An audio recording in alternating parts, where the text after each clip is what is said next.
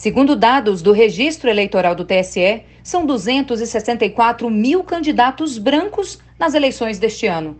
Pela primeira vez na história, a soma dos candidatos que se declararam pretos e pardos é maior. Juntos, segundo classificação do IBGE, eles são considerados negros. Ao todo, contabilizam 272 mil candidatos.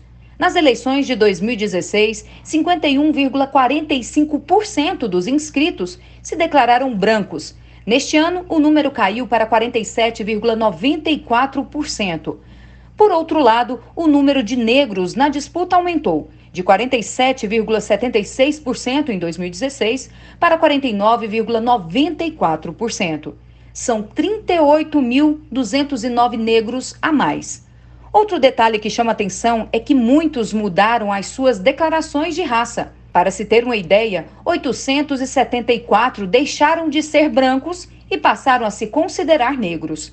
A advogada eleitoral Bianca Gonçalves lembra que, de acordo com a decisão do ministro do Supremo Tribunal Federal, Ricardo Lewandowski, este ano já passa a valer a regra que possibilita que o fundo eleitoral seja distribuído de maneira igual entre todos os candidatos brancos e negros. Antes, era decisão unilateral de cada partido.